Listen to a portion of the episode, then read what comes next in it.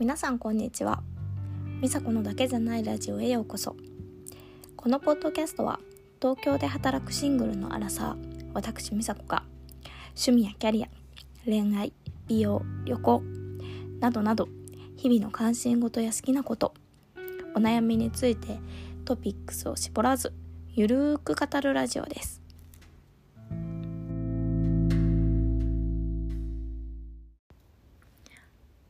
んにちは、みさこです、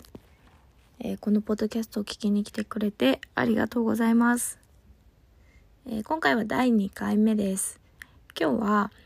うん趣味のヨガについて、えー私のヨガ歴についてお話をしたいと思います。えー私はですね、そもそもえ子供時代、とっても背が低くて、運動神経もすごく悪くて、まあ、運動すごい嫌いでした。結構冷めた子供で、鬼ごっこって何が楽しいのみたいな感じの 子供でした。まあ多分走るの速くなかったし、だから楽しくなかったっていうのもあると思うんだけど、結構本を読んで新しいことを知るとか、なんか自然科学みたいなことが、に興味がある子供だったので、まあお友達もいたんですけど、みんなで外で遊ぶみたいなのはすごい、結構興味なかったですね。はい。で、まあ運動神経とにかく悪くて、自転車も乗れないし、逆上がりもできないし、竹馬もできないし、みたいな子供でした。はい。で、まあ、運動嫌いは全然ずっとそのままで、ま中高も吹奏楽とか文化系だったので、うん、体育の時間とかもね、全然好きじゃなかったし、あの、運動と本当に無縁な子供時代でした。で、あ、大学になってね、自転車に乗れるようになりましたね。あの、大学内のキャンパスとか、まあちょっと、その、大学周辺とかを行くのにもみんな、あの、自転車を持っていて、そこで本当に膝ふすりむいたりとか、なんか今もね、かかと、外側のくるぶしっていうんですかね、に傷が残ってるぐらいで、18区でね、あの、傷だらけになりながら 自転車乗れるようになって、あの、今も自転車持ってますし、あの、乗ってますけども、まあ、それぐらいの運動レベルでした、大学になっても。でですね、まあ、今思うと体幹がない、体幹が全然ダメだったので、多分、その、運動のコツスポーツのコツとかが全然つかめてなかったんだなって。まあ、スポーツ以前に普段の姿勢とかもめっちゃ悪かったなって思います。で、それが、まあ、体に現れたのが社会人になって2年目で、イベントってをね、やったりする仕事をしていて、なので結構こう物を出したり片付けたり、出したり片付けたり、動かしたり運んだりみたいな仕事ををしていて、まあ新人だったので、それでね、ぎっくり腰、ぎっくり背中みたいなのにね、20、20歳そこそこでなりまして、はい。社会人なんかもうちょっとあれか、22、3か。で、なりまして。で、元からね、肩こりとかもあったんですけど、ちょっとやばくない？みたいな。あと人生どんだけ続くんだよっていうところで、だから運動好きとかじゃなくて、運動しなきゃやばくないっていうところから、まあ運動しようと思ったんですけど、まあね、そんなに激しく体を動かしたりとか、早く何かをするとかってことは、まあ、本当にできないっていうのが分かっていたので、なんか痩せそうだし、綺麗な人がやってそうっていう理由でヨガを始めることにしました。っていうのが、だから社会人1、2年目でヨガを始めたんですね。で、最初はですね、もう最大手みたいな、今も有名な、あの、ホットヨガスタジオ、全国チェーンのやつです。あ、その時関西ね、関西にいたんですけど、あの、ホットヨガのチェーンのお店に通うことにしました。で、まあ、体がもともと柔らかかった、うん、まあ、硬くはなかったんですね。っていうのもあったし、ゆっくり体を動かすことができるし、まあ、ホットなので体温まるし、あとね、インストラクターの方がもうみんな女性で、なんだろう、あの、ビリーズブートキャンプってわかります？みたいな、なんかこう、怖い感じとかでは全然なく ね、真逆の、あの、本当に可愛らしくて素敵な優しい先生ばっかりで、めっちゃそれにも癒されて、すごいハマりました、そのホットヨガに。で、まあ、数年 ?1 年か2年くらい通ってたし、うん、結構、あの、頻繁に通っていました。すごい楽しい。初めて体を動かすのって楽しいなとか、汗かくのって楽しいなって思いました。で、あの、そのホットヨガスタジオを辞めるタイミングっていうのは上京するタイミングだったんですね。で、まあ私またホットヨガっていいかなと思って探してたんですけれども、ちょっとホットヨガってデメリットもありまして、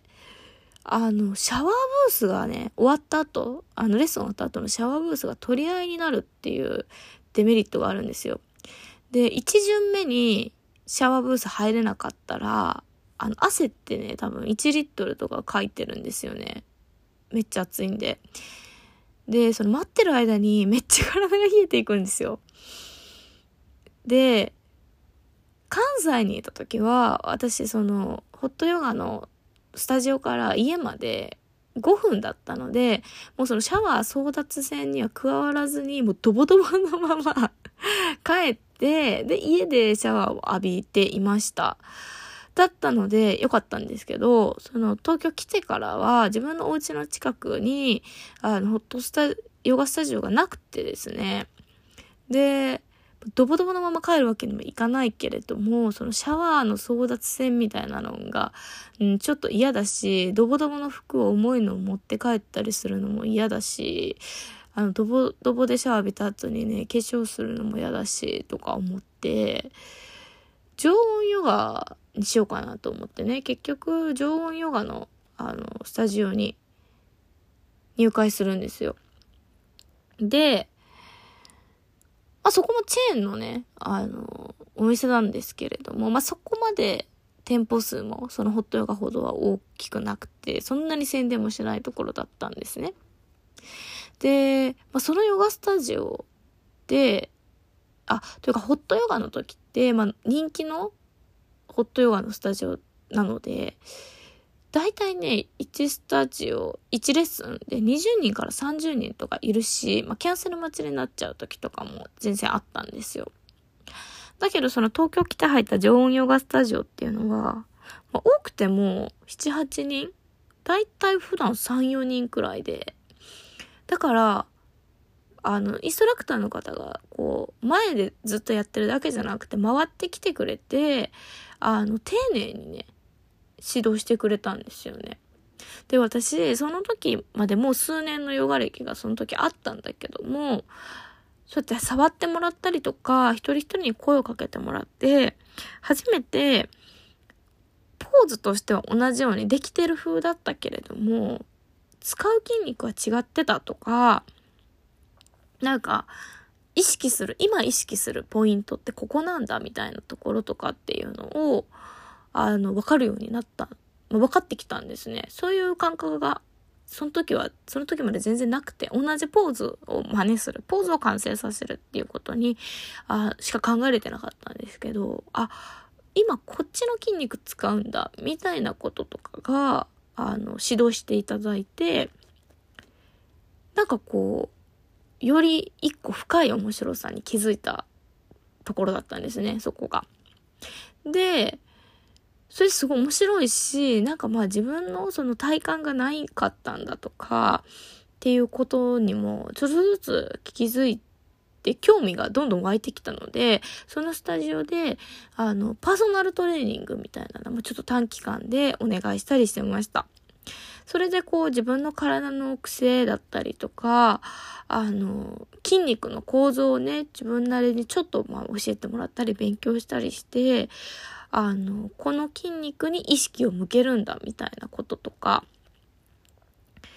だか右はうまいこといくんだけど、左は、あの、意識してもやっぱりここうまくいかないなとか、なんかお尻浮いちゃうな、みたいなこととかが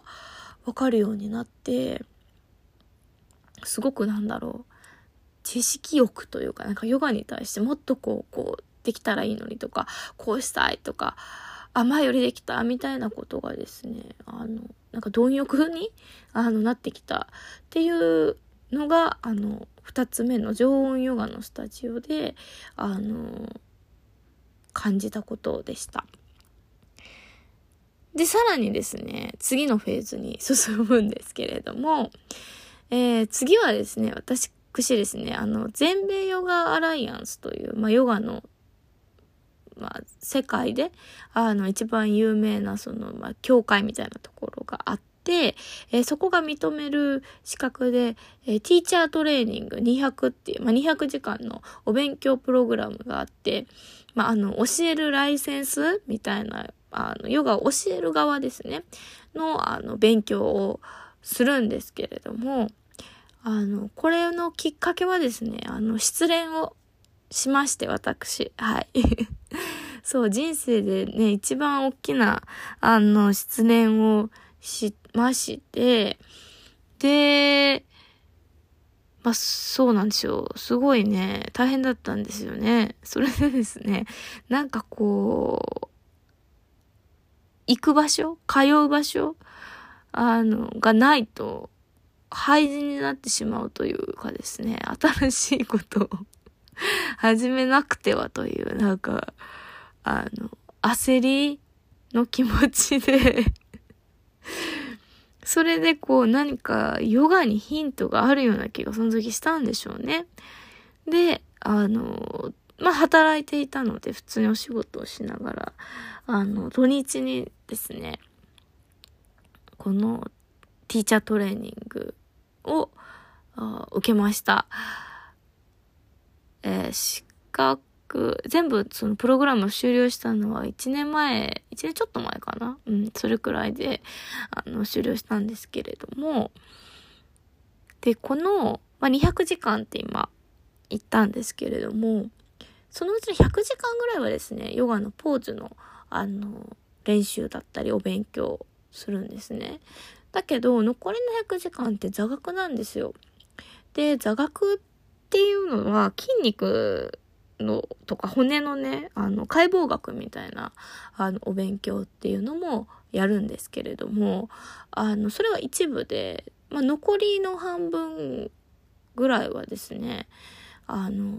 ヨガの歴史とか哲学みたいなところを勉強しました。でもヨガっていうのは、やっぱポーズがメイン、体をね、ストレッチするみたいなイメージがあると思うんですけれども、あの、むしろ、ヨガっていうのは、その、まあ、ヒンドゥー教、インドのヒンドゥー教の修行の一部みたいなところがありまして、あの、まあ、人生に対する態度とかね、あの、あるべき志とか、あの、心の持ち方とか、行いとか、っていうことの方が、あの、ヨガってメインなんですよね。まあ、この辺のところはね、ちょっとじっくりマニアックにお話もしたいんですけど、で、その、まあ、考え方とか哲学みたいなところが、あの、まあ、失恋して、その時仕事にもすごい悩んでたんですよね。で、まあ、人間関係にも、あの、すごい悩んでいて、結構ね、本当に、人生の中でもかなり悩んでいる時期でして、そういう、なんかね、自分の感情とかが、ちょっと行方不明になってしまっていて、まあ、その時の私にとってそのヨガの教えっていうのは、すごく大きな、あの、指針というか、あの、なんか、真っ暗闇の中にちょっと明かりが灯ってあっちに歩いていこうみたいなですね、そういう、あの、存在でした。で、その、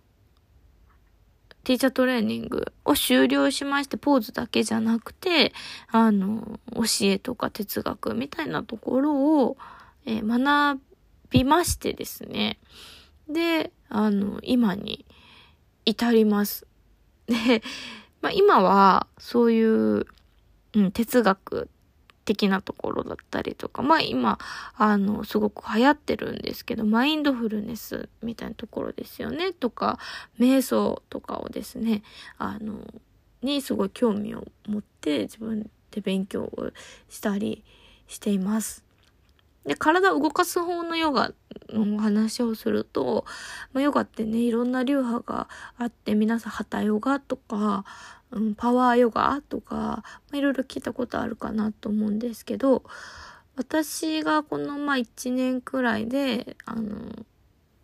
定期的にずっと続けているのは、アシュタンガヨガっていうヨガと、クンダリーニヨガっていうヨガと、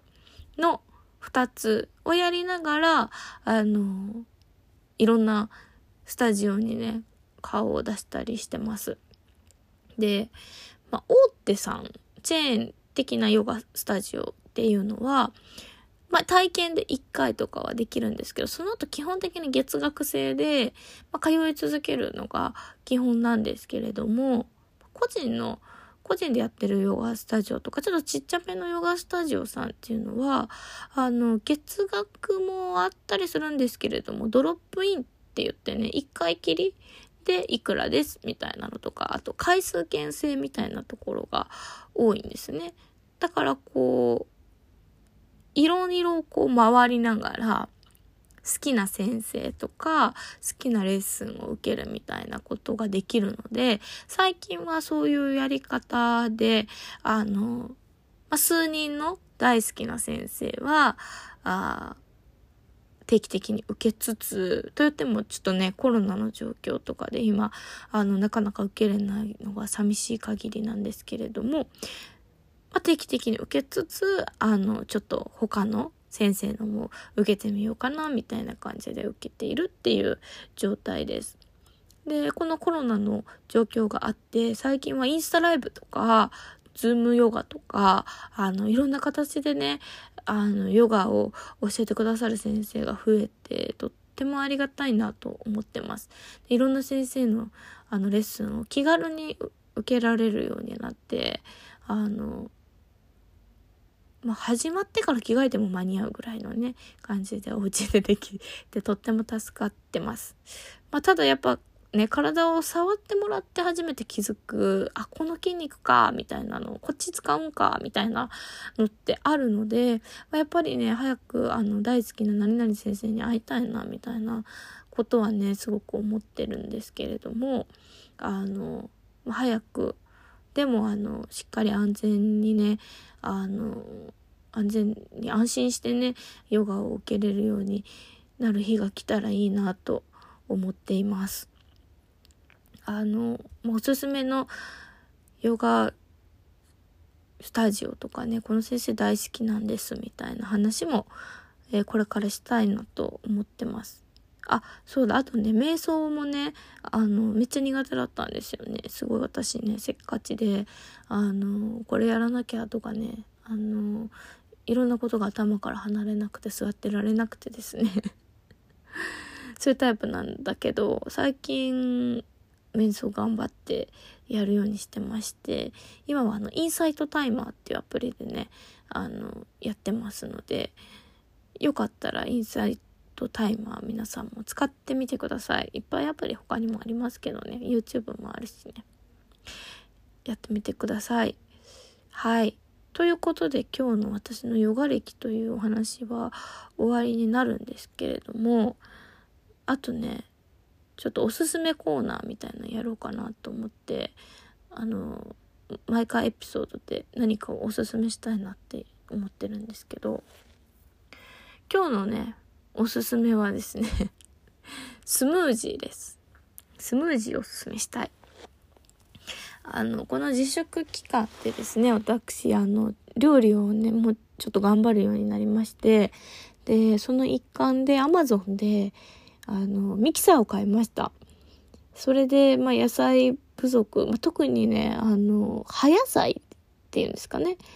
は、あの、日持ちが短いので、ちょっと一人暮らしだとなんか、買うのがね、あの、億劫で根菜とかばっかり買っちゃうんですけれども、葉野菜も食べようと思ってね、あの、スムージー生活しようと思ってミキサー買って、スムージー生活を続けてるんですけども、めっちゃいいと思って おすすめしたいです。あの、最近の朝ごはんはですね、あの、スムージーにしてるんですよ。で、あの、朝ね、エクササイズしたりしたら、あの、プロテインも飲んだりするんですけれども、はい。元からね、朝あんまり食べないんですけれども、まあ、これ人にもね、夜、朝しっかり、めっちゃしっかり食べる人もね、いますよね。でもあの、まあ、ヨガ的にはですね、朝って、あの、排泄の時間で、消化の時間じゃないから、あんまりこう食べない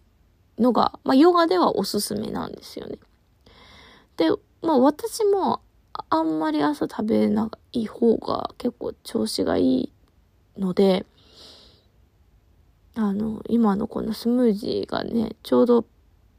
いいんですよね。私の朝食としては。で、あの、インスタでもね、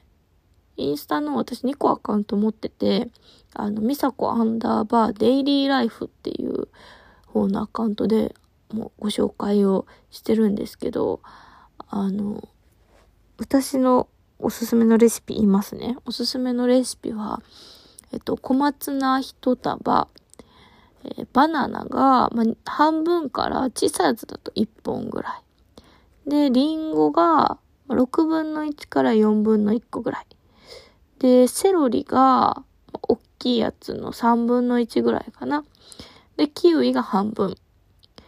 で、ここに、ま、気分で、あの、冷凍フルーツ、ベリーとかブドウとかですね、入れたりとか、で、最近はね、リンゴ酢をね、ちょろっと入れますね。っていうのがね、私のあの、おすすめ定番レシピでして、これ、めっちゃいいですよ。あのね、お通じもすごく良くなるし、お肌もね、良くなってる気がする、気がします。すごくいいです。で、一番最初ね、あの説明書に2センチぐらいでね、あの、材料切って入れてくださいねってミキさんの説明書に書いてあったんですけど、私結構ね、そういうの、大雑把な性格なんですよね。それでまあいけるだろうと思ってね、4センチから5センチぐらいで入れたらもう本当に、全然もうめっちゃ音うるさいけど全然砕けないみたいな感じで、ほんと大変なことになりまして、超ミキサー熱くなるしね、一回全部出してね、また切ってね。なんか、まな板ドボドボになるし ということで、あの、書いてることは守ってくださいね、皆さん。あの、あの、4万円とか5万円のミキサーあるじゃないですか。ああいうのだと大丈夫なのかなちょっとわかんないんですけれども、意外とミキサーリンゴが苦手ですからね。あの、リンゴはしっかり小さく切ってくださいっていうのをね、お伝えしたいですね。で、あとね、あれです。冷凍してる野菜をね、そのまま入れてもミキサーちゃんは結構苦手ですよ。だから私、あの、バナナをね、安い時に買って、いっぱい買っておいて、で、あの、完熟していい感じになったら、切ってね、冷凍するようにしてるんですけど、まあ、そういった冷凍フルーツを入れるときには、あの、2、30秒ね、レンジでチンしてください。で、柔らかくするっていうことが、あの、コツです。はい。そしてから作ってくださいね。で、えっと、私の最近の朝の習慣は、このスムージーを、あの、洗えるストローね。洗えるストロー、あの、金属製のやつ。で、あの、ゆっくり飲みながらですね、あの、ジャーナルを書くっていうのが最近の日課でございまして、まあ、この朝のジャーナルっていう習慣も、あの、とっても、あの、気に入ってる、もう欠かせない習慣ですので、これについてもね、また、あの、おすすめコーナーとしてね、あの、お話ししたいなと思ってます。はい。じゃあ、えー、今日のエピソードは、これで終わりにしたいと思います。えっと、インスタやってまして、インスタのアカウントが、みさこアンダーバー、ヨガマインドフルネス、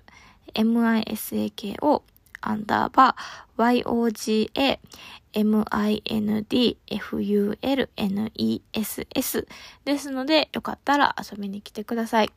で、また、あの、番組の感想とか質問とかありましたら、えー、Gmail に、あの、感想いただければ嬉しいです。アドレスは、えー、